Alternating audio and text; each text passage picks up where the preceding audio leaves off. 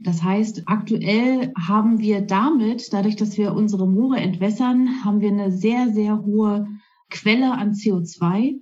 Und das sind Ausmaße, dass die Moore verantwortlich sind von insgesamt fünf Prozent unserer Treibhausgasemissionen in Deutschland, also der gesamten Emissionen. Und das ist halt einfach eine irre Zahl und deswegen muss Moor nass und zwar ganz schnell.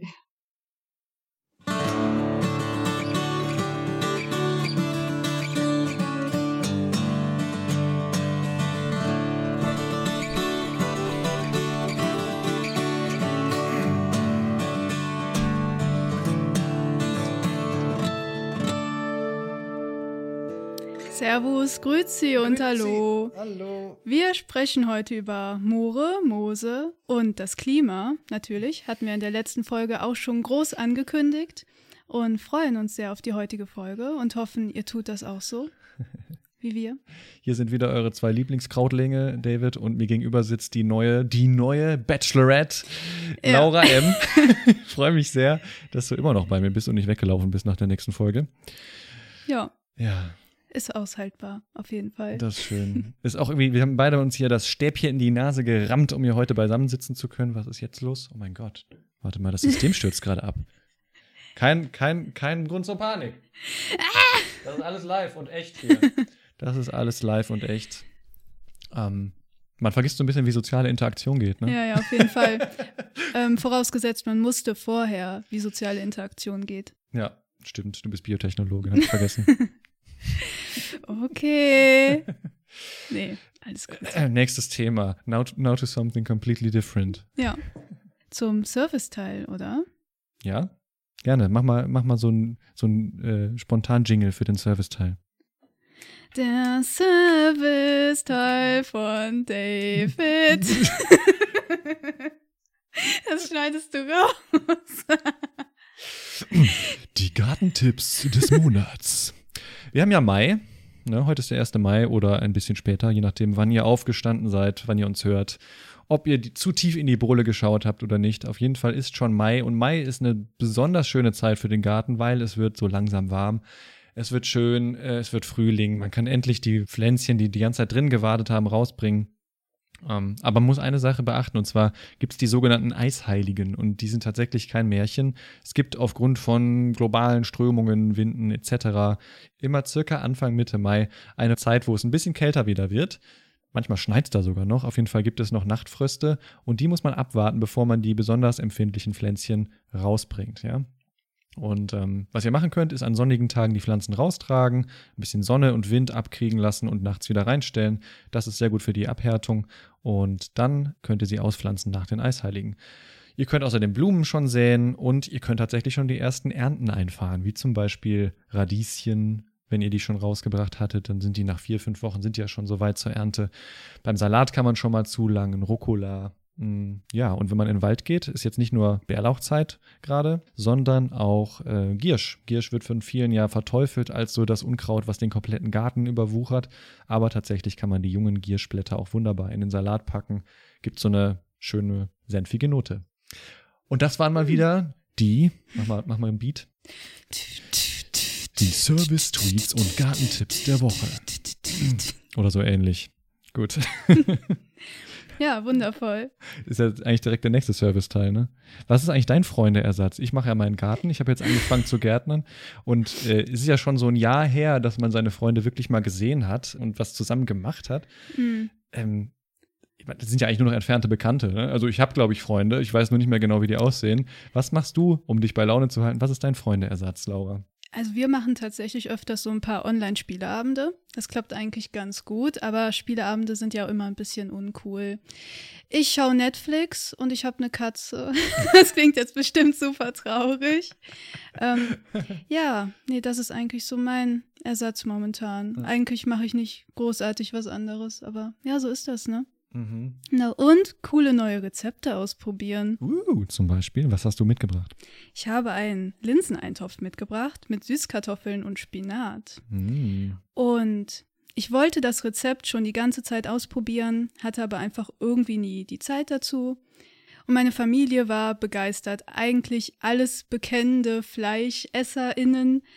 Und ja, sogar meine Mutter, die Linsen eigentlich verachtet, fand es sehr lecker und ist auch super einfach in der Zubereitung. Also einfach ganz normal Zwiebelchen anbraten, kurz die Linsen anbraten, dann einfach Süßkartoffeln auch noch kurz dazu, so eine rote Currypaste, die macht wirklich den Unterschied. Also Leute, investiert in eine gute Currypaste oder macht die selbst, da gibt es auch ein paar gute Rezepte zu. Dann ähm, Gemüsebrühe rein, bisschen Kokosmilch und dann einfach alles köcheln lassen. Und dann halt, genau, Süßkartoffeln und Spinat. Mm. Ist super. Lecker Ja. Schmecker. Ja. Ich, ich könnte jetzt mit Fun Facts über Pflanzen um die Ecke kommen. Ich könnte zum Beispiel sagen, dass Linsen ja zu den Hülsenfrüchten gehören und deswegen Stickstoff mit Hilfe von äh, Symbiose im Boden selber fixieren könnten. Ich könnte aber auch erzählen, dass Linsen ein super Fleischersatz sind, weil die proteinreich Mhm. sind. Ich könnte aber auch zu den Süßkartoffeln übergehen und sagen, hör mal, Süßkartoffeln, hatten wir vielleicht auch schon mal im Podcast, sind natürliche gentechnisch veränderte Pflanzen. Die Ja. tragen Bakterien in sich drin, die äh, tatsächlich da irgendwie ins Genom, also in die DNA reingeschlüpft sind. Also quasi der mRNA-Impfstoff der Natur. Aber ich werde heute etwas anderes erzählen.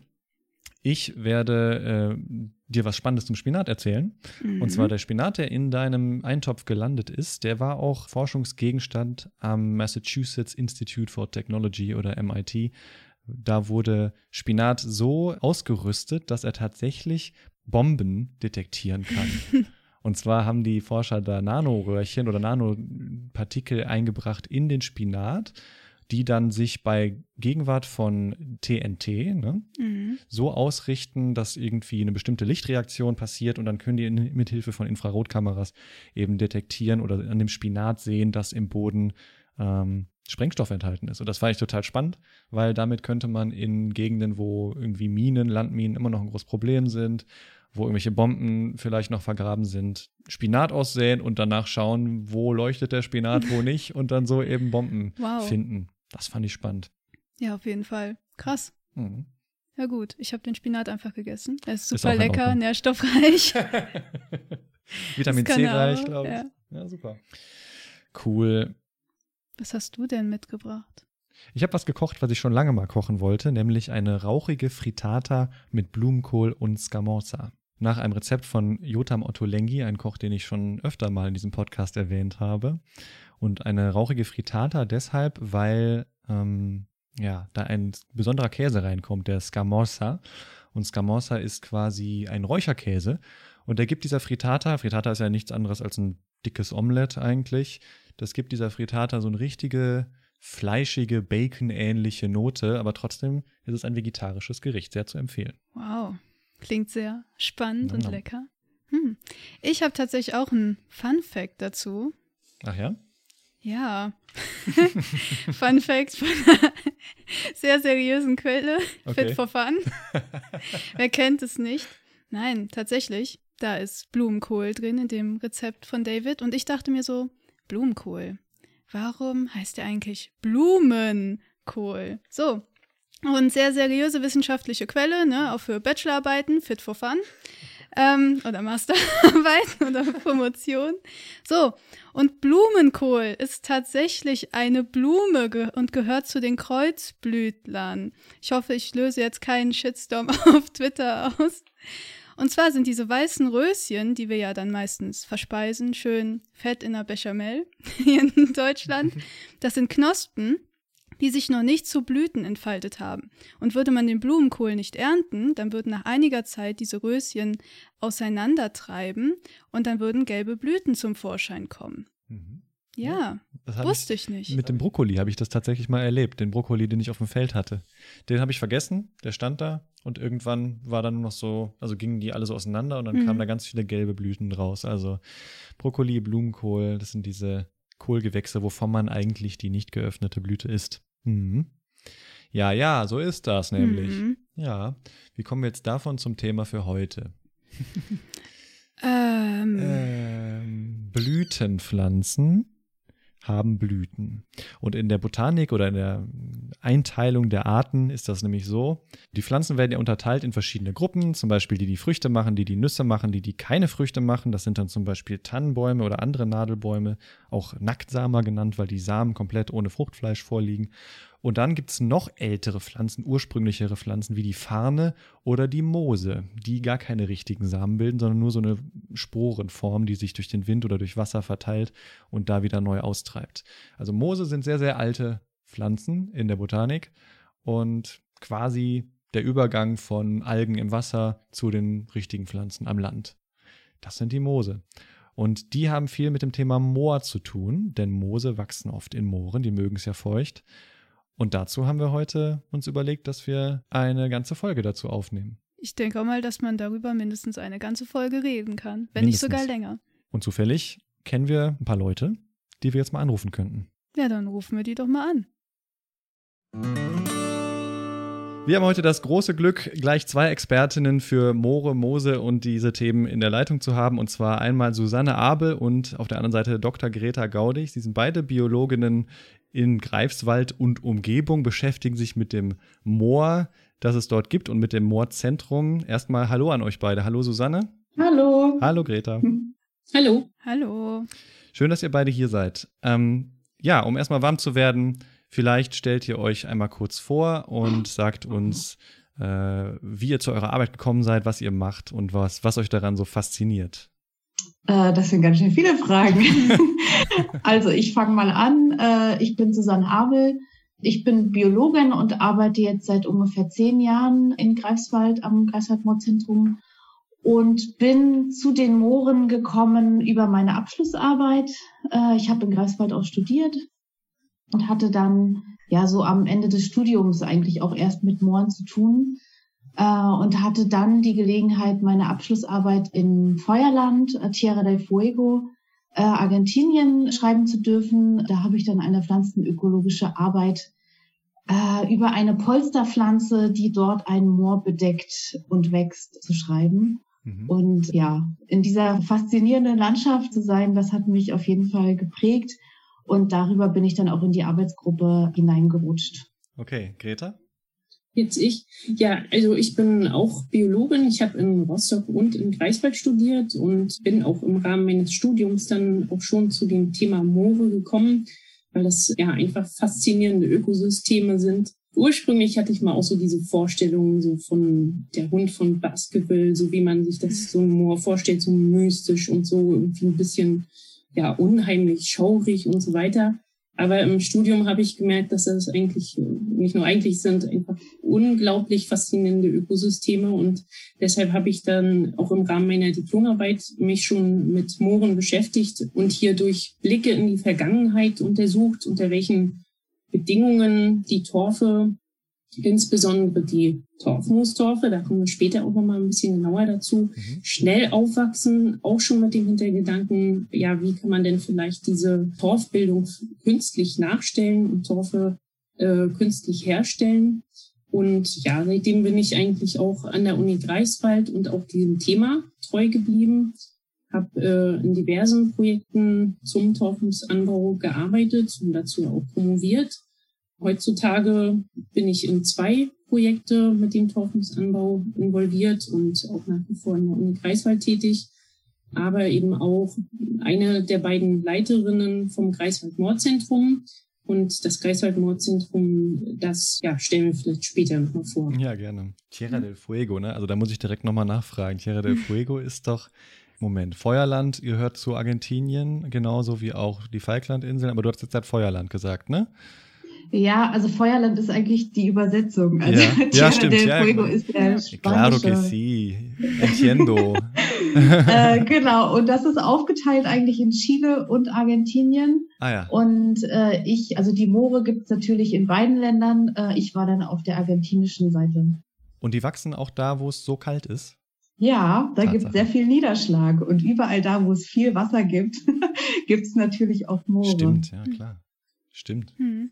Ja. Ein Torfmoos ist auch wirklich nach dieser Gegend da benannt, nämlich Sphagnum magellanicum. Da sieht man mal auch diese Verbindung zu mhm. den Mooren. Die Magellanstraße, so, ne? Die darunter. Genau, richtig. Ja, genau, okay. Nee, Susanne, du hattest ja gerade eben schon gesagt, dass du auch in einer Arbeitsgruppe tätig bist. Du bist ja auch beim Greifswald Moorzentrum aktiv. An welchen ja. Projekten arbeitest du? Ähm, also ich habe mich, also nachdem ich dann erstmal so ein bisschen international gearbeitet hatte, also dieses genau meine Abschlussarbeit in Feuerland und dann ähm, war ich in einem Projekt, wo es dann um russische, also um Moorschutz, Moorwiedervernässung in Russland ging. Und jetzt aber schon seit ja ungefähr acht, neun Jahren äh, dann wieder Fokus Deutschland. Und da habe ich mich vor allem mit der Paludikultur beschäftigt wo wir sicher heute auch noch das ein oder andere Mal drüber mhm. sprechen werden. Die Definition das folgt, ist, liebe ja. Hörerinnen. ja, also ich sage schon mal ganz kurz die nasse Moornutzung. Also wie können wir Moore äh, in Zukunft nass nutzen? Und das versuche ich jetzt in sehr anwendungsnahen Projekten eigentlich in die Fläche zu kriegen, arbeite da halt in verschiedenen Regionen, zu Kommunikation, wie äh, vermitteln wir eigentlich auch, dass das wichtig ist, was hat das alles mit Klimaschutz zu tun, wie kriegen wir das auch in die Politik, weil sich da auch sehr viele Rahmenbedingungen auch ändern müssen. Also ein sehr komplexes Thema, unglaublich spannend, sehr motivierend, weil man auch wirklich das Gefühl hat, auch was Gutes äh, zu machen, dafür was Gutes zu arbeiten. Und äh, wir ja gleichzeitig einfach auch in Greifswald auch eine ganz tolle Truppe sind, ähm, ganz tolle Kollegen und Kolleginnen und begleiten dazu halt auch ganz viele Praxisprojekte, Pilotprojekte hm. ähm, bei uns haben, laufen haben, äh, wo wir halt auch selber einfach Sachen ausprobieren. Wie kann das in Zukunft funktionieren? Ja, super spannend. Mein jetziges Projekt, ähm, das koordiniere ich auch. Das heißt Mokli ähm, Moor- und Klimaschutz, das äh, mache ich zusammen oder das machen wir zusammen mit dem Deutschen Verband für Landschaftspflege, dem DVL. Und ja, da arbeiten wir tatsächlich auch deutschlandweit. Mm, ja, super. Äh, Greta, vielleicht müssen wir wirklich doch mal ein bisschen wirklich mit ein paar Definitionen anfangen, so wie das immer in der Wissenschaft ist. Man muss, glaube ich, ein gewisses Grundwissen haben, um wirklich zu verstehen, worum es geht. Sollen wir nicht erstmal kurz darüber reden, was eigentlich ein Moor ist, was es für verschiedene Moorarten gibt und was jetzt ein Moos mit einem Moor zu tun hat? Erzähl doch gerne mal da was drüber.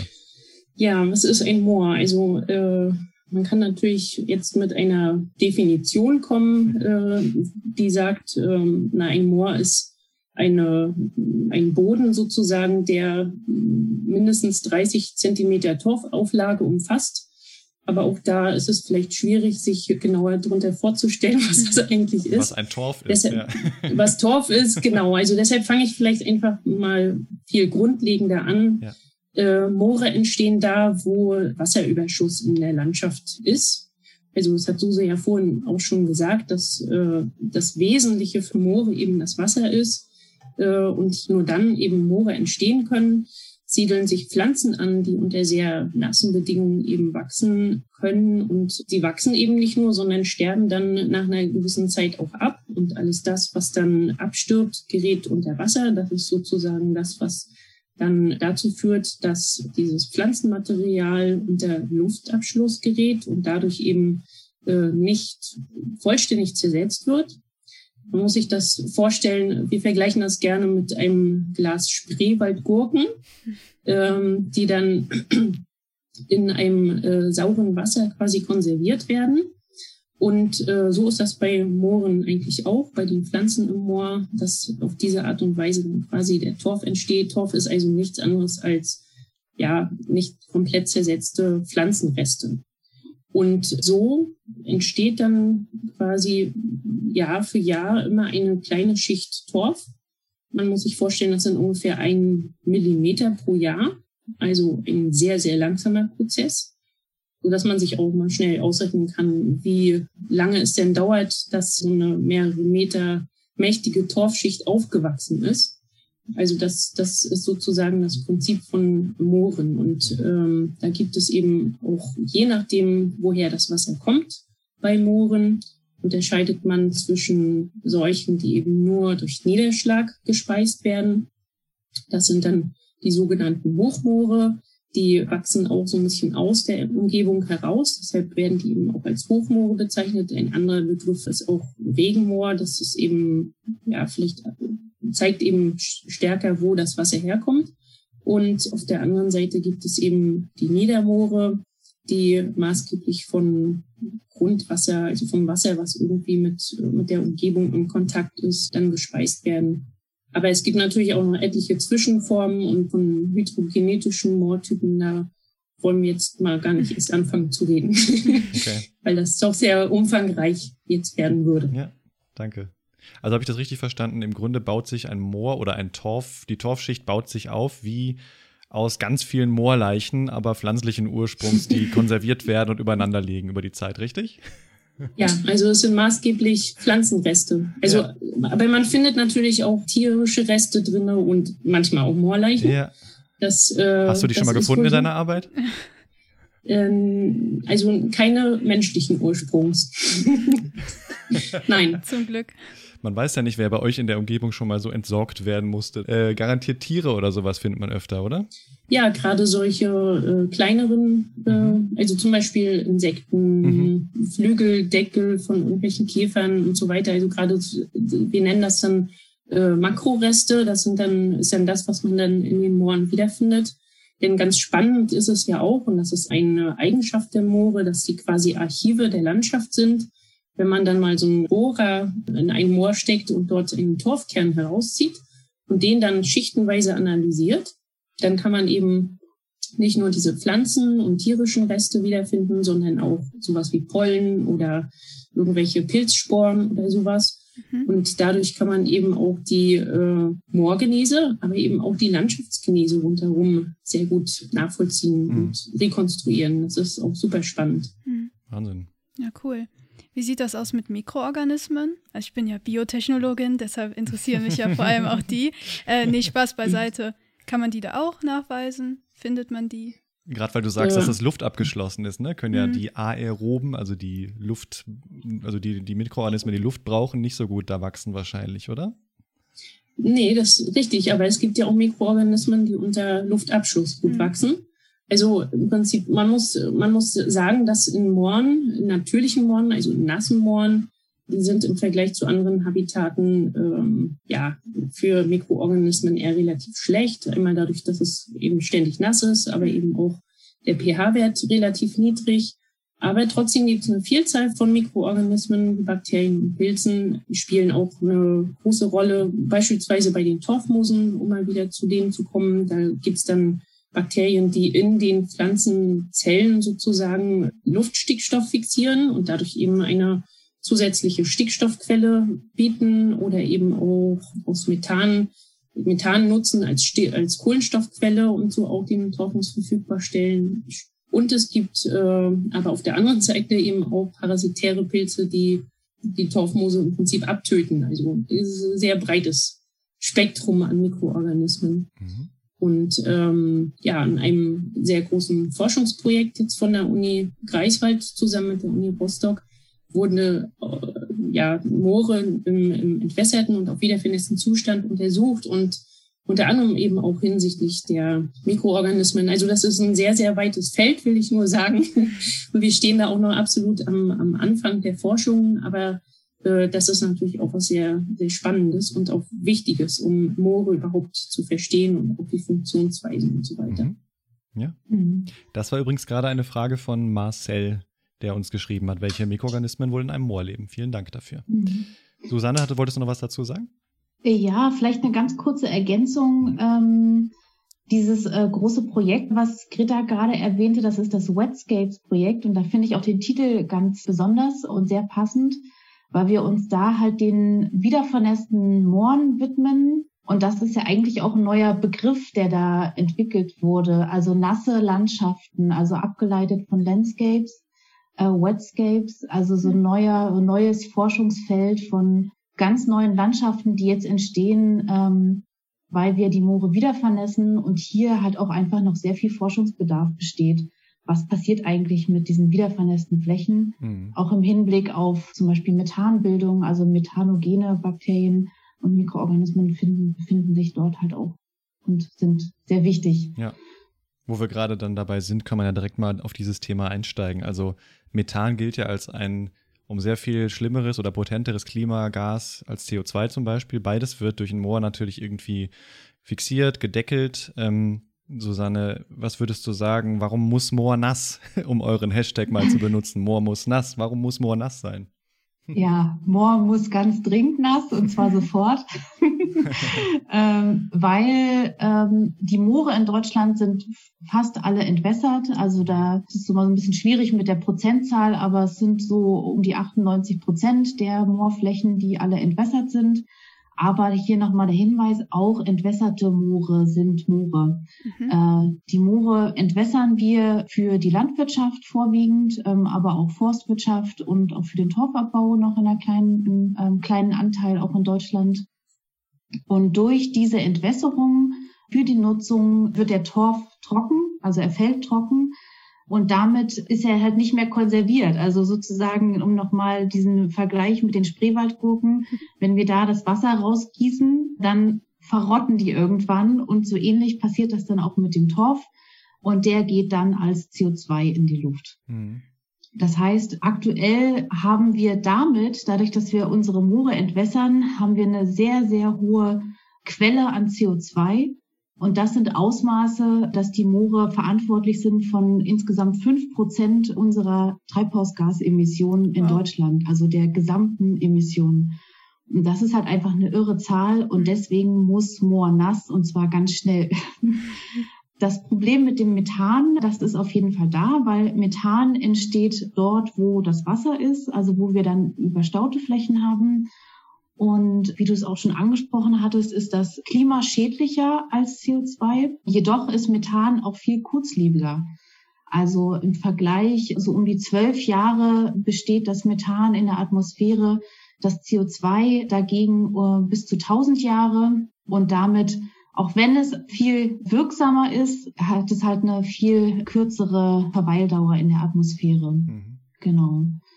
Und dieses Methan entsteht halt bei wiedervernässten Flächen. Da gibt es halt auch aktuell sehr viel Forschung zu, äh, wie man das halt auch reduzieren kann. Zum Beispiel durch Vermeidung von Überstau und einer langsamen Anhebung der Wasserstände und so weiter. Oder halt auch, dass man die Vegetation vorher noch entfernt, damit dort weniger Material ist, was sich dann zersetzen kann. Mhm. mhm. Zersetzen kann dann im Endeffekt zu Torf, oder? Äh, naja, nee, das ist, geht dann halt tatsächlich äh, dann eher als Methan auch in die Luft. Mhm. Also weil die Torfbildung, das ist halt auch ein, ja, ein komplexer Prozess, der auch sehr unterschiedlich ist, je nach Moortyp. Also zum Beispiel in den Hochmooren, die Torfmoose, die wachsen ja immer nach oben, die sterben dann unten ab und äh, da geht dann sozusagen der untere Teil so gemächlich in den Torf über. Das ist eigentlich so ein fließender Übergang von Moos zu Torf. Hingegen äh, Niedermoore, also die halt meistens halt auch nährstoffreicher sind und halt auch eine ganz andere Vegetation haben, meistens von Gräsern oder auch Bäumen dominiert sind. Zum Beispiel Schilf, Sägen sind ganz typisch für Niedermoore. Also solche Sauersägen werden auch Sauergräser genannt. Und das sind ähm, ja sehr produktive Ökosysteme, die haben halt sehr viel Nährstoffe, sehr viel Wasser, sind auch mit die produktivsten Ökosysteme der Welt, solche Feuchtgebiete. Und dort geht vor allem der unterirdische Teil in den Torf über. Ja. Ähm, das heißt, der obere, der dann halt auch noch so an der Luft ist, da ist halt viel Umsatz, äh, der mhm. zersetzt sich dann eher. Und die unterirdische Biomasse ist halt auch dort, wo die konservierende Umgebung ist. Und das geht dann in den Torf über. Mhm. Ich glaube, wir hatten sogar noch eine Hörerfrage zum Torf, oder? Möchtest du die einwerfen? Ja, genau. Ich wollte da so einen fließenden Übergang schaffen. Und zwar fragt Cora, wieso Torf immer noch den meisten Blumenerden beigemischt ist. Ja, dazu antworte ich gerne mal, weil das ein bisschen mein Arbeitsfeld ist. Warum ist Torf also immer noch in Blumenerden? Oder auch in Substraten. Das ist der Begriff, den man sozusagen, also das sind die Blumenerden im Erwerbsgartenbau, die auch nochmal eine ganze Menge an Torf verbrauchen. Wir sagen immer, Torf ist im Prinzip dreimal nichts, nämlich deshalb, weil sie fast nur aus Poren, also Torf besteht fast nur aus Poren, enthält kaum Nährstoffe und hat einen niedrigen pH-Wert. Das sind eben vor allem die Torfe, die im Gartenbau Verwendung finden, die eben in Hochmooren gebildet werden. Also das, was Susanne gerade sagte, die Niedermoortorfe spielen jetzt im Gartenbau eine eher untergeordnete Rolle.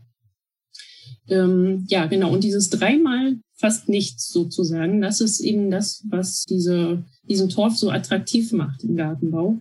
Denn so kann man ihn nach Belieben aufdüngen, also eben entsprechend der Bedürfnisse der Kulturpflanze, die dann in diesem Torf wachsen soll. Und Torf gibt dann das Wasser wie ein Schwamm quasi so nach und nach ab, je nachdem, wie das dann eben diese Kulturpflanze braucht. Und das ist im Prinzip ja der ideale Rohstoff dann für Blumenerden und für Substrate.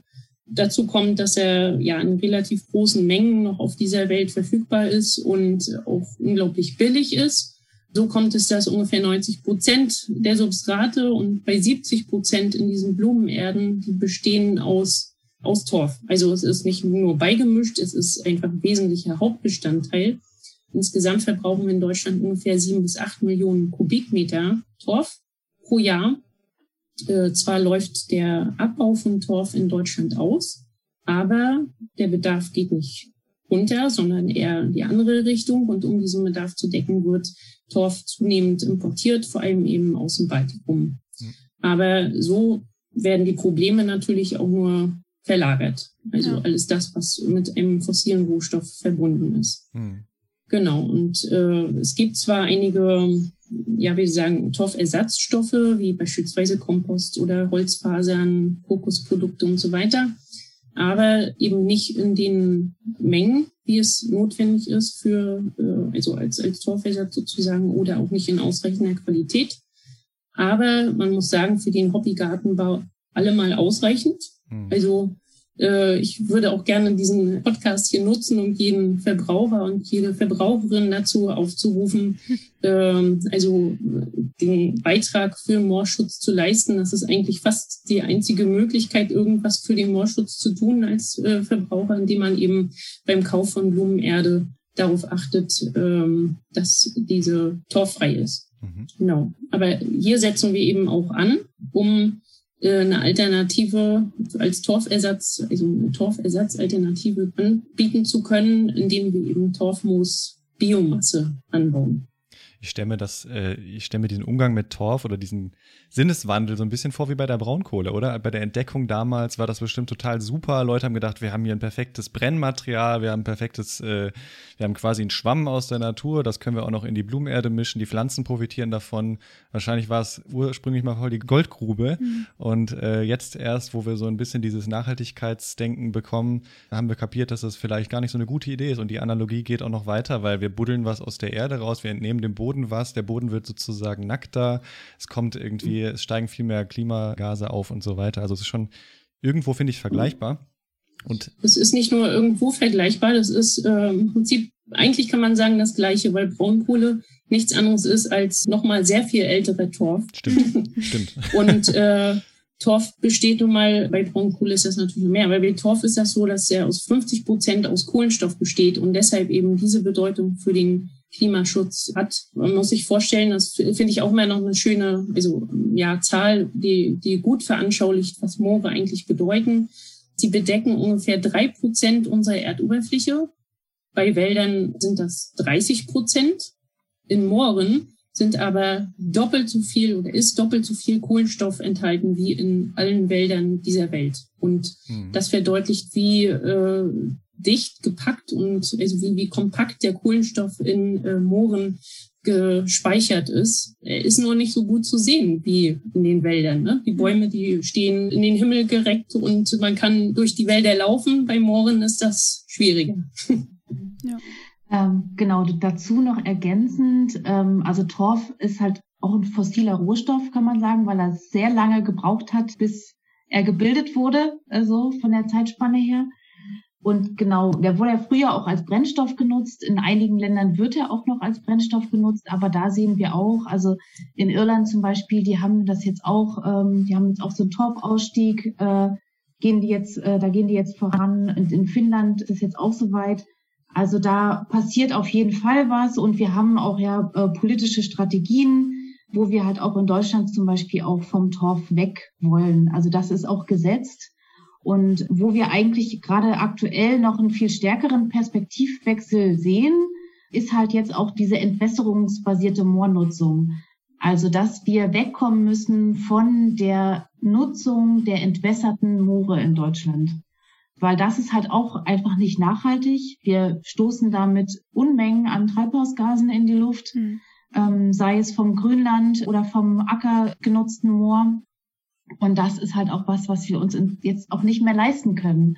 Also dafür haben wir das Pariser Klimaschutzabkommen und unsere Klimaziele. Und ohne die Moore werden wir das auch nicht erreichen. Also das ist auf jeden Fall ein ganz wichtiger Punkt.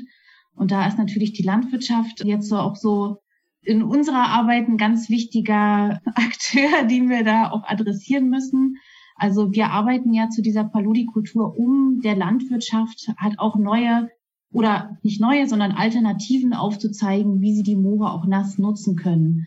Also man kann natürlich auch immer Moore wieder vernässen und in den Naturschutz geben, also einfach gar nicht nutzen. Und Wildnis, äh, dieses auch dieses schöne Konzept von Carbon Farming, also dass wir diese Moore auch einfach so nass für uns sehen. Äh, dass, arbeiten lassen. Ja, im Endeffekt arbeiten lassen. Das sind ja Ökosystemdienstleistungen, die das Moor einfach so für uns erbringt. Also Wasser, Nährstoffrückhalt, Wasserspeicher. Also gerade jetzt, es ist ja auch ein, ein wichtiges Thema auch für die Klimaanpassung. Wir haben Regionen, äh, wo wir weniger Niederschlag haben werden und da können wir es uns auch einfach nicht leisten, dieses kostbare Gut Wasser aktiv aus unserer Landschaft zu leiten. Mhm. Äh, das, das ist allein auch schon ein ganz wichtiger Aspekt, warum wir unsere Moore wieder vernässen sollten. Mhm. Ja, da können wir stundenlang drüber reden. Das ist, mhm. das ist ein super wichtiges Thema. Wir reden hier über Landwirtschaft und so ein bisschen das Spannungsfeld Landwirtschaft, Landnutzung für unsere Zwecke, aber dann gleichzeitig Naturschutz irgendwo, äh, Moore erhalten fürs Klima. Damit wir gleich genauso enthusiastisch weitermachen können, gehen wir jetzt eine kurze Pause und nach dieser Pause schauen wir uns erstmal an, welche Pflanzen wohnen eigentlich in einem Moor, also welche verschiedenen Pflanzen finden wir da, machen kurze Porträts und dann reden wir nochmal über die Landwirtschaft und wie man vielleicht in der Landwirtschaft kommunizieren muss, damit eben dieses Bewusstsein einerseits da ist, aber auch der Nutzen der Paludi-Kultur, also wirklich der Kultur im nassen Moor, äh, erkannt werden kann. Also habt eine gute Pause, trinkt ein Käffchen, kommt vom Stepper runter, macht was ihr möchtet. Bis gleich. Bis gleich.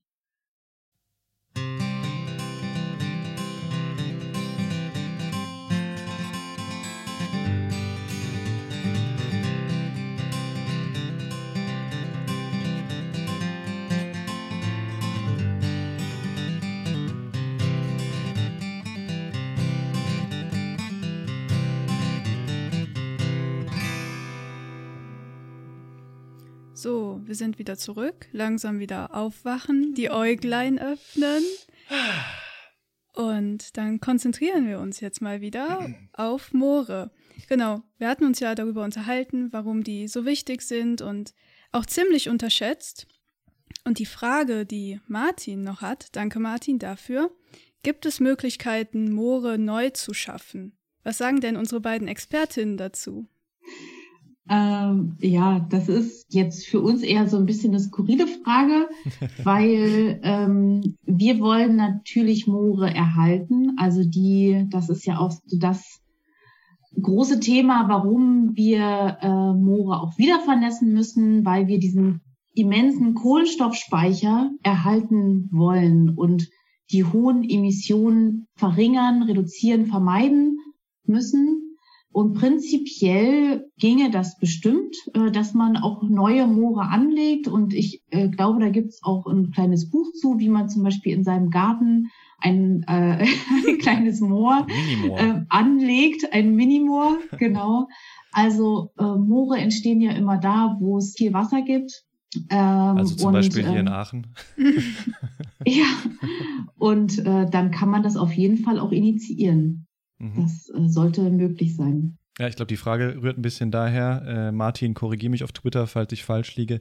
Aber ähm, wir hören ja so viel, dass Moore zerstört werden für Bau oder für Landwirtschaft. Ähm, und ich glaube, vielen ist gar nicht bewusst, dass man ein entnässtes Moor, ein trockengelegtes Moor wieder beleben kann, eben wieder vernässen kann. Und deswegen die Frage wahrscheinlich, kann man an anderer Stelle nochmal ein neues Moor erschaffen, wo vorher keins war. Aber das, ihr habt ja schon gesagt, diese Moose, die das Moor nachher bauen, die den Torf bauen, die diese Torfschicht aufbauen, die wachsen unglaublich langsam. Dieser Prozess dauert ewig und deswegen ist es wahrscheinlich auch sehr viel zielführender und in Zeiten der, der rasanten Umweltveränderung auch besser, wenn wir tatsächlich die Moore, die schon existieren, wieder intakt machen. Ne? Richtig, hm. genau. weil, wie gesagt, dieser Kohlenstoffspeicher eigentlich das Essentielle, das ganz Wichtige ist, warum mhm. wir diese Moorflächen, diese Torfflächen, die wir noch haben, ähm, ganz dringend ähm, erhalten müssen. Ja. ja. Gut. Und Torf hatten wir eben schon gesagt, besteht ja aus den Resten von Pflanzen und Torf wird hauptsächlich von Torfmoosen aufgebaut auch Sphagnum genannt. Greta schüttelt ein bisschen den Kopf, war wahrscheinlich nicht ganz richtig, aber egal, weiter geht's mit den nächsten Pflanzen. ähm, äh, wir wollten so kurze Pflanzenporträts hier, hier einmal darstellen, weil wir am Ende, wenn wir zu eurem Hochschulwettbewerbsprojekt kommen, was ihr ja auch habt, wissen müssen, welche Pflanzen wachsen eigentlich in so einem Moor oder in einem Feuchtgebiet, wie auch immer man es nennen will. Wollt ihr kurz etwas zu Schilf, Rohrkolben und Co. sagen? Gerne. also das sind auf jeden Fall die Arten, mit denen wir, mit denen wir uns, also Greta und ich, uns ähm, halt auch am meisten beschäftigen, weil das auch potenzielle Nutzpflanzen, also potenzielle Paludikulturpflanzen sind. Also Torfmoose ganz speziell für die Hochmoorstandorte, das kannst du ja gleich noch weiter ausführen, Greta. Ähm, ich würde dann erstmal was zu Schilf und Rockkolben sagen. Mhm. Also Schilf kennt sicher jeder, vielleicht jetzt nicht unbedingt, wie es wächst, ähm, aber man kennt er auf jeden Fall diese Rohr, diese wunderschönen gedeckten Dächer aus Rohr, äh, Rohrdächer. Und das ist halt auch eine ganz alte traditionelle Form der Paludikultur. Äh, also im Prinzip, wenn das Schilf tatsächlich dann auch von Moorflächen kommt. Also das heißt, das Schilf wird dann im Winter geerntet, wenn die Halme ja, wenn die Pflanze eigentlich oberirdisch abgestorben ist, dann wird da auch mit ganz bodenschonender Technik äh, wird das Schilf geerntet. Also es gibt da halt ganz ja so angepasste Technik mit solchen Ballonreifen oder auch, das ist dann eher so ein bisschen moderner noch mit Ketten, also äh, kettenbasiert, äh, solche Raupentechnik, die man eher aus dem Skigebiet kennt. Das sind dann teilweise wirklich umgebaute Pistenraupen, die äh, dann halt noch etwas schonendere Ketten unten drunter haben. Ja, damit kann man dann auch sehr gut ins Nasse fahren und zerstört die Pflanze nicht. Schilf ist hochproduktiv, kann halt, wie gesagt, einmal stofflich genutzt werden, als Baustoff äh, vielfältig. Man kennt ja auch noch diese Matten, vielleicht solche Sichtschutzmatten aus Schilf aber auch ganz moderne Sachen wie solche schönen Akustikelemente aus Schilf kenne ich noch.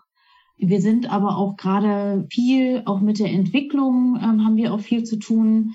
Da kann die Biomasse aufgefasert werden zu Papierverpackungen, aber auch zu Formteilen. Also so dieser ganze Bereich der Bioökonomie, das sind für uns alles so Zukunftsfelder, wo wir mit unseren Produkten aus dem nassen Moor ja in Zukunft den großen Markt sehen, weil diese Produkte, diese Biomasse äh, ja immer Klimaschutz mitbringt. Also das ist halt eigentlich immer ein super Bonus für diese Biomasse, dass damit aktiv die Treibhausgasemissionen reduziert wurden, mhm. wenn es von einem wiedervernässten Moor geerntet wird. Rohrkolben ist halt auch eine Feuchtgebietspflanze, kennt man auch vielleicht noch aus so alten Dekosträußen. Also mit diesen großen braunen ähm, Kolben.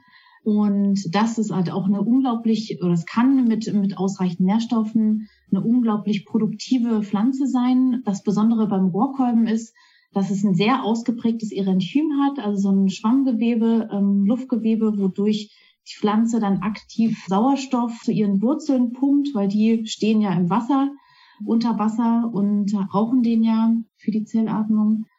Dieses Luftgewebe, das eignet sich oder damit eignet sich die Biomasse halt auch besonders so als Baustoff, Dämmstoffe, als Einblasdämmstoff, aber dann auch gepresst zu äh, Platten, entweder mit Verbundstoffen, aber auch ohne, wenn die Biomasse aufgefasert sind. Also da gibt's sehr viele getestete Produkte, auch schon so kleinmaßstäbige Produktionen. Da ist es leider so, äh, dass sich der Markt da im Moment auch eher schleppend entwickelt, weil die Biomasse halt einfach nicht da ist. Also es gibt mhm. halt einfach gerade noch keinen Landwirt, der diesen Rockkolben anbaut.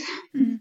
Und deswegen entwickelt sich da gerade der Markt nicht, obwohl wir jetzt sehr viele Signale kriegen eigentlich von Baustoffhändlern, die diese Produkte toll finden und da gerne ja auch solche Baustoffe äh, nutzen würden.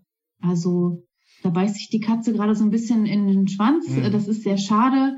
Aber wir sind da dran und wir suchen da immer nach Landwirten, die gerne mal was ausprobieren wollen, die da halt auch offener sind für Innovationen, vielleicht auch ein bisschen risikofreudig, aber natürlich auch immer alles sehr zukunftsorientiert und äh ja, das finde ich total spannend, diese Kommunikation mit den Landwirten. Da arbeitest du ja viel mit. Ähm, Greta, willst du noch kurz ergänzen, was zu den, äh, was mit den Torfmoosen noch vielleicht noch was fehlt? Vielleicht haben wir auch schon alles besprochen und vielleicht was zu Bäumen, die in Feuchtgebieten wachsen können? Ja, ich ergänze natürlich gerne erstmal noch was zu den Torfmoosen. Das ist eigentlich eine ähnliche Situation, wie äh, Susanne das jetzt gerade auch für Rohrkolben geschildert hat. Denn Torfmoos Biomasse, also das, was sozusagen im frischen Material gebildet wird, das ist so den, ersetzt den Torf zumindestens den Weißtorf, das ist gering zersetzter Torf, äh, derartig gut, dass Gärtner das gerne, das Material gerne einsetzen würden als Torfersatz quasi und, und zur Anzucht von Pflanzen. Aber das Material fehlt. Mhm. Äh, also die, die, der Rohstoff fehlt. Was aber äh, zu Torfmoosen vielleicht noch zu ergänzen ist, dass sie, sie auf eine ständige Wasserzufuhr angewiesen sind. Und das hatten wir vorhin schon, dass die eben durch den Niederschlag gespeist werden und das Wasser wie ein Schwamm aufsaugen und auf Wasser halten. Das ist also einmal die Eigenschaft, die der Torf mit sich bringt und wichtig ist quasi als Substratrohstoff, aber eben auch im Moor selbst natürlich wichtig die Moose können das 20 bis 40-fache ihres Eigengewichtes an Wasser speichern. Also das ist wirklich enorm. Und sie sind zudem auch Hungerkünstler. Also sie geben sich zufrieden mit dem, was eben aus der Luft und mit dem Niederschlag kommt. Das ist eben auch das Spannende an den Torfmoosen. Und das macht sie eben auch so interessant als Substratrohstoff, weil dann quasi nichts drinne ist. Und das, was Susanne vorhin auch schon sagte, sie wachsen quasi unendlich, indem sie oben immer weiter wachsen, unten aber äh, unteren Ende mal absterben und so dann der Torf gebildet wird. Aber Torf wird natürlich nicht nur aus Torfmoosen gebildet, sondern in Niedermoorn dann eben aus den anderen Pflanzen, die Susanne beispielsweise gerade erwähnt hat. Das, was ich auch noch richtig spannend finde zu Torfmoosen, übrigens heißt diese Gattung Sphagnum, also mit SPH. Die umfasst ungefähr 150 bis 400 Arten. Sie wächst quasi in fast der Hälfte der Moore auf dieser Welt. Und man sagt auch, dass diese Gattung Sphagnum mehr Kohlenstoff in ihrer lebenden und toten Biomasse enthält als jede andere Pflanzengattung. Das ist natürlich auch sehr faszinierend und unterstreicht nochmal die Bedeutung auch von Torfmoosen. Genau, und du fragtest ja auch nach nochmal einen ein Baum zum Beispiel, der in Paludikultur angebaut werden kann. Und da ist die Erle vor allem zu nennen, die eben unter sehr nassen Bedingungen wachsen kann und wo es auch schon seit vielen Jahren Untersuchungen gibt und auch schon indessen schon auch auf mehreren, auf größeren Flächen hier zum Beispiel in Mecklenburg-Vorpommern auch angebaut wird unter nassen Bedingungen. Also das ist eben auch eine Pflanze, die in Mooren wächst und wo dann vor allem eben durch die unterirdischen Organe, also die Wurzeln, dann der Torf gebildet wird. Denn das ist bei Niedermoorpflanzen ein bisschen anders als bei den Torfmoosen. Dadurch, dass hier durch die unterirdischen Organe der Torf gebildet wird, gibt Paludikultur eben auch die Möglichkeit, nicht nur Torf zu erhalten, sondern eben auch neu zu bilden. Bei den Torfmoosen ist das eben so, wenn man die dann komplett aberntet, dann ja, bleibt nichts übrig. Aber immerhin wird der Torf, der vorhanden ist, konserviert und bleibt erhalten. Das ist eigentlich auch das, was Paludikultur ausmacht. Man muss nochmal vielleicht äh, dieses Wort erklären. Paludi, Palus, das ist lateinisch und bedeutet Sumpf. Also der Anbau von ja, Pflanzen unter sehr nassen Bedingungen im Moor, das ist mhm. Paludikultur. Vielen Dank. Hattest du noch eine Frage? Ich habe dich gerade wild notieren sehen. Ich kann das aber nicht lesen. Ach so, nee, das war für später. okay.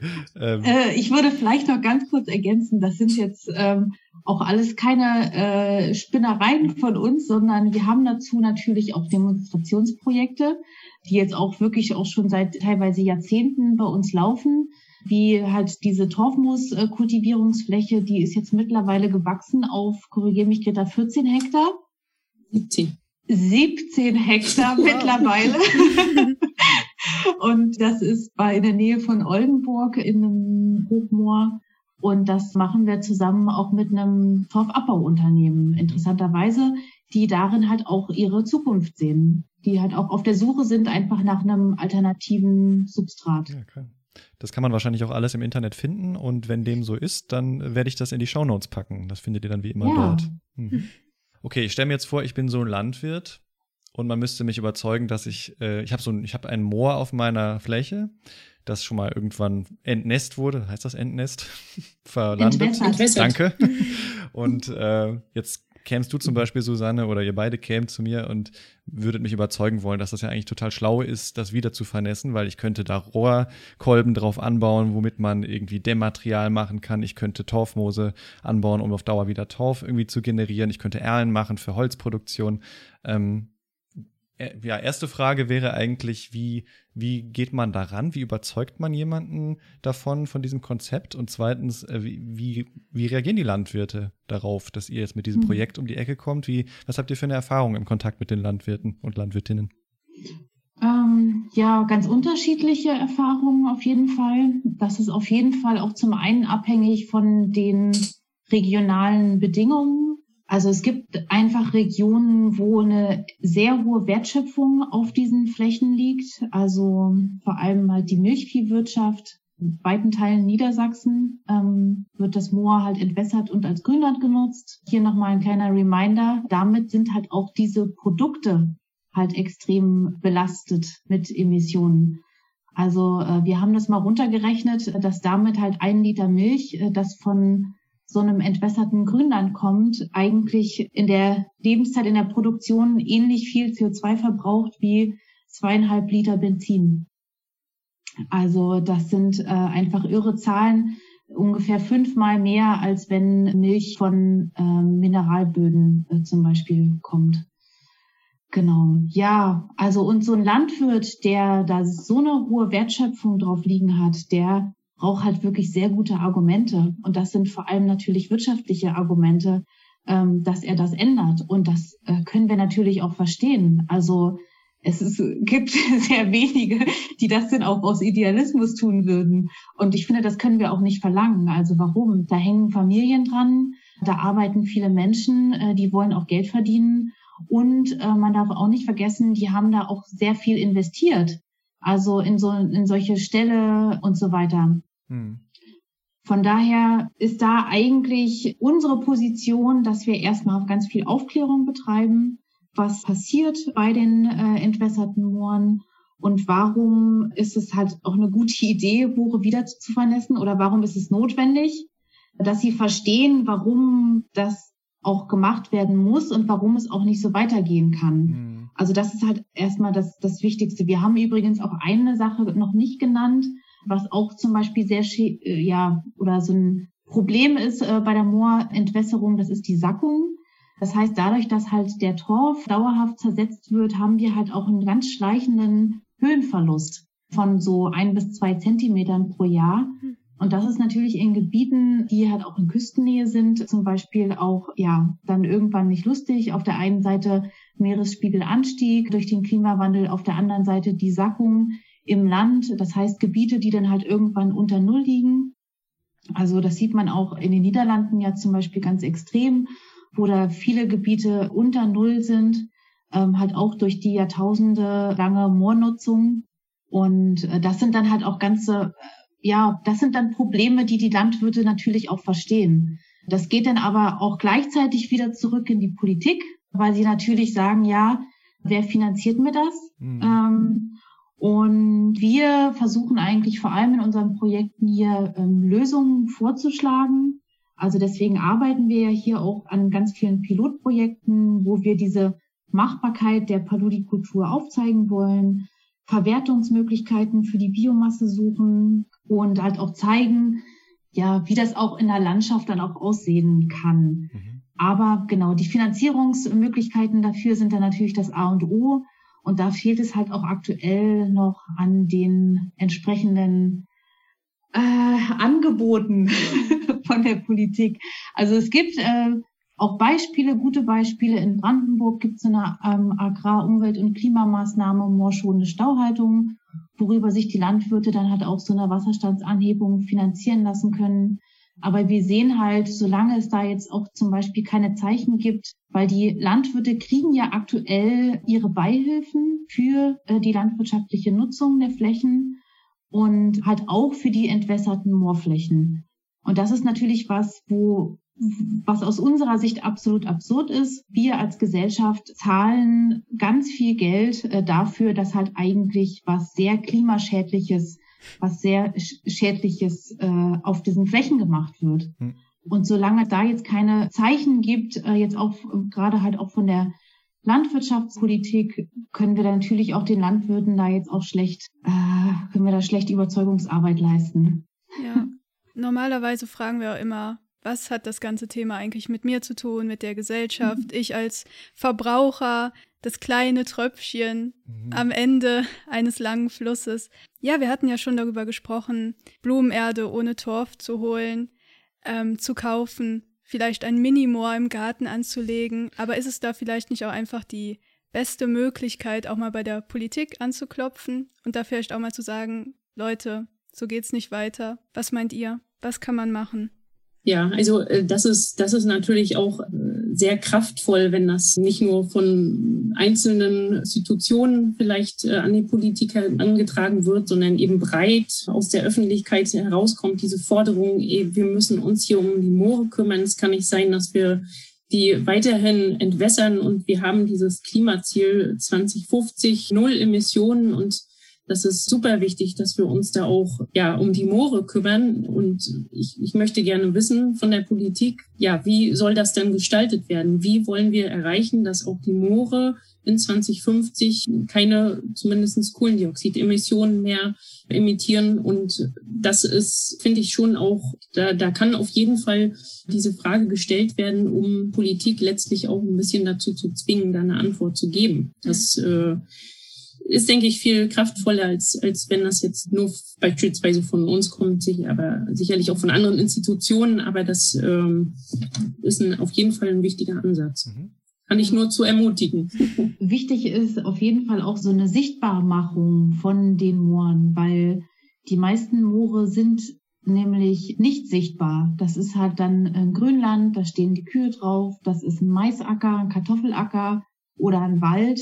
Da sieht man dann vielleicht mal einen Graben dazwischen, aber eigentlich haben die meisten Leute da überhaupt gar keine Ahnung, dass sie da in der Moorlandschaft wohnen und dass da halt ständig Emissionen rauskommen. Ja. ähm, und das ist halt sowas, was äh, jetzt auch gerade, das muss dann auch nicht ganz hoch bis in die Ministerien, sondern das kann halt auch auf lokaler Ebene halt auch schon adressiert werden dass in Kommunen, die Moore haben, sowas angesprochen wird. Ja, was ist hier eigentlich mit den Mooren bei uns in der Region? Warum gibt's hier immer noch die Entwässerung? Und da sind das ja dann auch oft so die Wasser- und Bodenverbände, die dafür zuständig sind für die Entwässerung. Die haben ja diese Aufgabe und ähm, dass man da dann gemeinsam gute Konzepte findet, weil das dann halt auch ähm, ja ja auch nicht jeder Landwirt äh, nicht ähm, jeder Eigentümer für seine eigene kleine Fläche machen kann, die nur Wiedervernässung, sondern da muss man halt auch oft breit äh, oder größer gucken im ganzen Einzugsgebiet,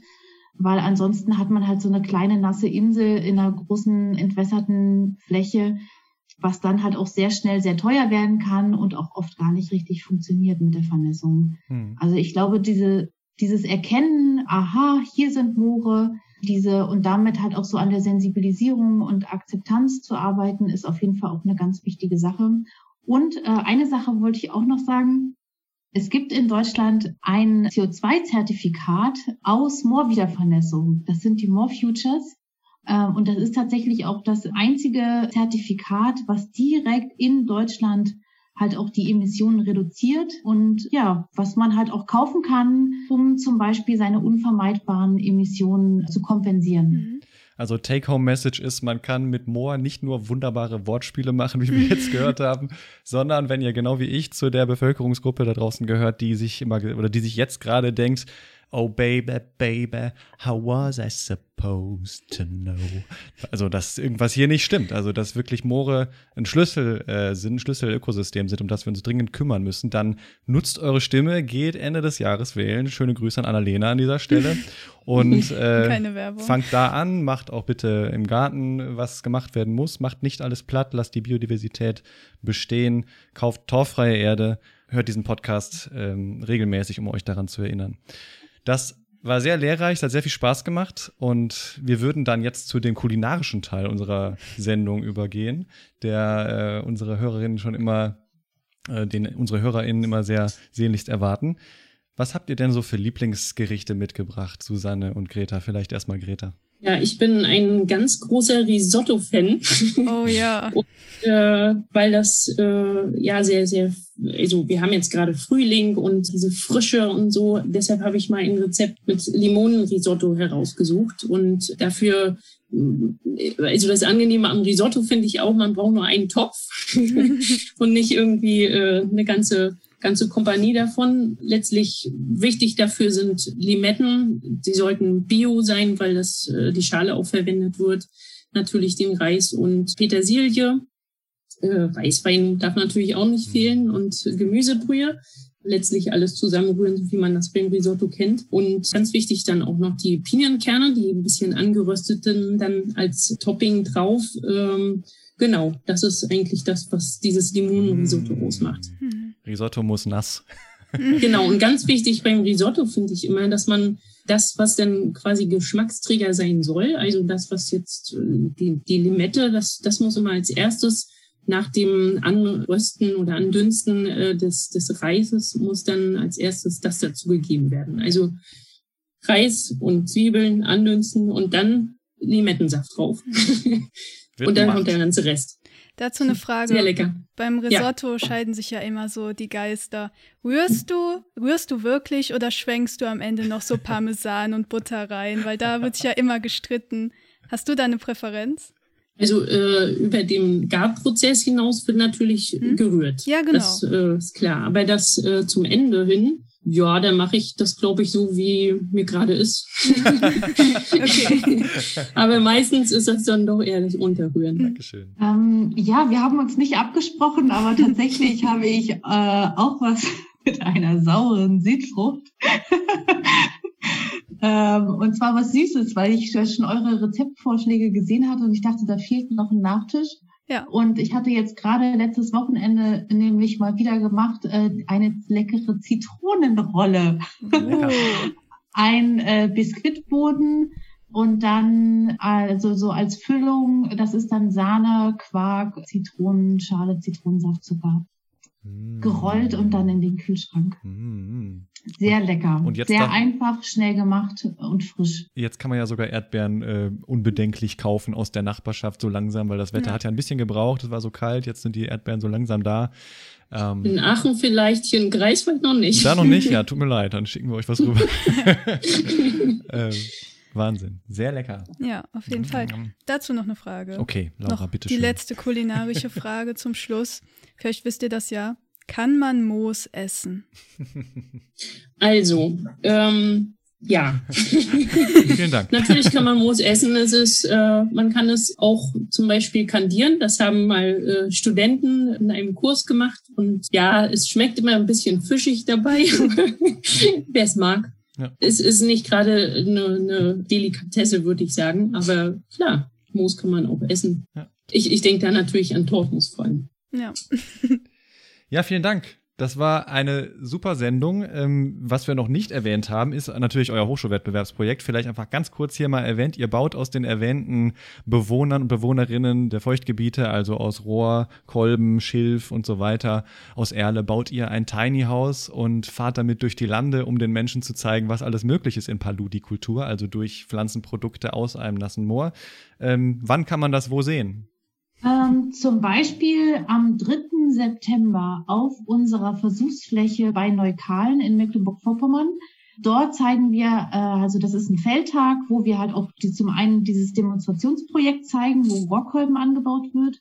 Und das ist der Start von unserer Tiny House Roadshow. Mhm. Und ihr plant so denn möglich durch die Lande damit zu fahren und auch vielleicht mal nach NRW zu kommen? Äh, nee, tatsächlich nicht nach NRW. Wir wir fokussieren uns jetzt erstmal auf Norddeutschland, äh, weil so, wo es natürlich auch relevant ist, ja. jetzt so aus Moorsicht. Also Moorverbreitung ist ja vor allem Nord-Süd-Schwerpunkt. Ja. Und da sind wir jetzt in Niedersachsen, Schleswig-Holstein und Mecklenburg-Vorpommern. Super. Und alle aktuellen Infos dazu findet ihr da draußen natürlich wie immer in unseren Show Notes. Wenn ihr noch Fragen habt an Susanne oder Greta, schreibt uns gerne an info.krautner.de oder kontaktiert die beiden einfach direkt, wenn ihr sie findet. Und ja, an dieser Stelle vielen Dank für das Gespräch. Es hat mir sehr viel Spaß gemacht. Dir auch? Ja, mir auch. Auf jeden Fall. Dann habt noch einen schönen Tag. Uns auch, auf jeden Fall. Ganz herzlichen Dank. Ja, wir haben zu danken. Bis bald. Tschüss. Bis bald. Tschüss. Tschüss.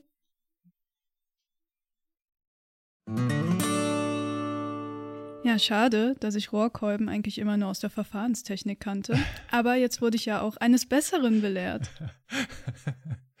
ja, das war ein sehr, sehr gutes Gespräch mal wieder. Und ich muss immer äh, bei Hochmoor und bei Niedermoor und bei Moor generell, muss ich immer ans hohe Fenn denken. Du auch? Das ist ja hier in der Gegend. Ja. Ähm, ich weiß nicht, wenn ihr aus der Region Aachen kommt, man nennt es ja auch die Euregio. Aus NRW oder aus der Eifel, dann kennt ihr das Hohe Fenn. Das ist so im Grenzgebiet Deutschland-Belgien, gibt es so ein, so ein Moorgebiet. Da kann man auch so auf so Stegen langlaufen. Ist nur gerade vielleicht Corona-mäßig nicht so ganz äh, einfach, Konform. sich da wirklich aus dem Weg zu gehen. Da müsste einer kurz ins Moor springen und den anderen vorbeilassen. Äh, nicht so empfehlenswert. Aber das hohe Fan, ja, das, äh, das sagt mir was. Und ich habe hier auf dem auf der Webseite von dem Hohen Fan gibt so es so einen kleinen Geschichtsteil und dann steht da sowas wie, seit dem 17. Jahrhundert diente Torf in den Dörfern und Städten rund um das Hohe Fenn als Hausbrand. Ich glaube, das bedeutet Brennholz oder Brennmaterial. Bis in das 19. Jahrhundert hinein stellte er auch eine wertvolle Energiequelle für die Tucherwerkstätten in Verviers, Eupen, Monschau und Malmedy dar. Die Torfstiche galten jeweils als Gemeindeeigentum. Die bevorzugte Jahreszeit für den Torfabbau war das Frühjahr, bla bla bla. Und es gibt sogar einen speziellen Torfspaten, der den so in ziegelförmige große Stücke ähm, ja, so abernten kann. Und das ist schon spannend, wie, wie das früher halt so voll cool, voll, voll als brauchbar gefunden wurde. Und heute finden wir so viele schlechte Punkte daran, Torf abzubauen. Und ja, unsere Gesellschaft ist im Wandel, ja. muss man schon sagen. Ja. Zum Glück. Ja, auf jeden Fall. Ja, bewegend. Ich fand das einfach, einfach krass. 5% Emissionen durch die Zerstörung der Moore. Wow. Also, die sind so unterschätzt. Ich fand das Gespräch wirklich richtig gut. Wirklich gut. Und ja, falls ihr Landwirte seid oder welche kennt oder vielleicht auch werden wollt, wäre jetzt die Möglichkeit, Rohrkolben anzubauen. Das ist ja total en vogue, wie wir gerade eben gelernt haben. Und ja, wenn ihr da Interesse habt oder äh, Informationen braucht, meldet euch bei uns. Wir haben die Kontakte. So ist es. Und genau, wir wollen uns bei Susanne und Greta nochmal bedanken für das schöne Gespräch. Äh, weitere Infos, wie gesagt, auf unserer Webseite www.krautner.de. Folgt uns außerdem in den sozialen Netzwerken bei Facebook, Twitter, Instagram, wobei Facebook so langsam, glaube ich, auch auf dem absteigenden mhm. Ast ist. Ich kriege da zumindest immer nur noch komische Werbung angezeigt. Mhm. Dennoch, ähm, schreibt uns, was euch dazu interessiert. Schreibt uns, wie immer, wenn wir irgendwie Quatsch erzählt haben, dann, ähm, dann versuchen wir es nächstes Mal besser zu machen. Wann gibt es die nächste Sendung, Laura? Die nächste Sendung gibt es am 5. Juni in fünf Wochen, also leider ein bisschen später. Und das Thema ist wahnsinnig spannend. Also natürlich ist es wahnsinnig spannend. Ich meine, wir sind hier bei Krautner. Was erwarten wir? Plans in Space. Elon Musk rastet jetzt aus. Und David auch. Wir sehen uns im Weltall. Bis dahin. Gehabt euch wohl und habt eine gute Zeit. Tschüss.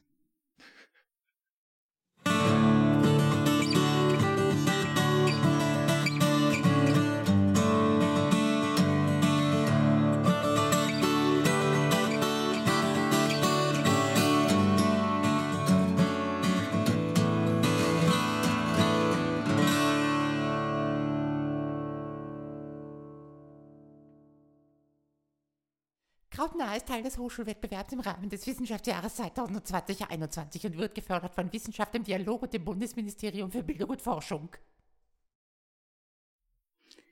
Es wäre halt echt cool, wenn man den vielleicht anbraten kann mit Limette oder so.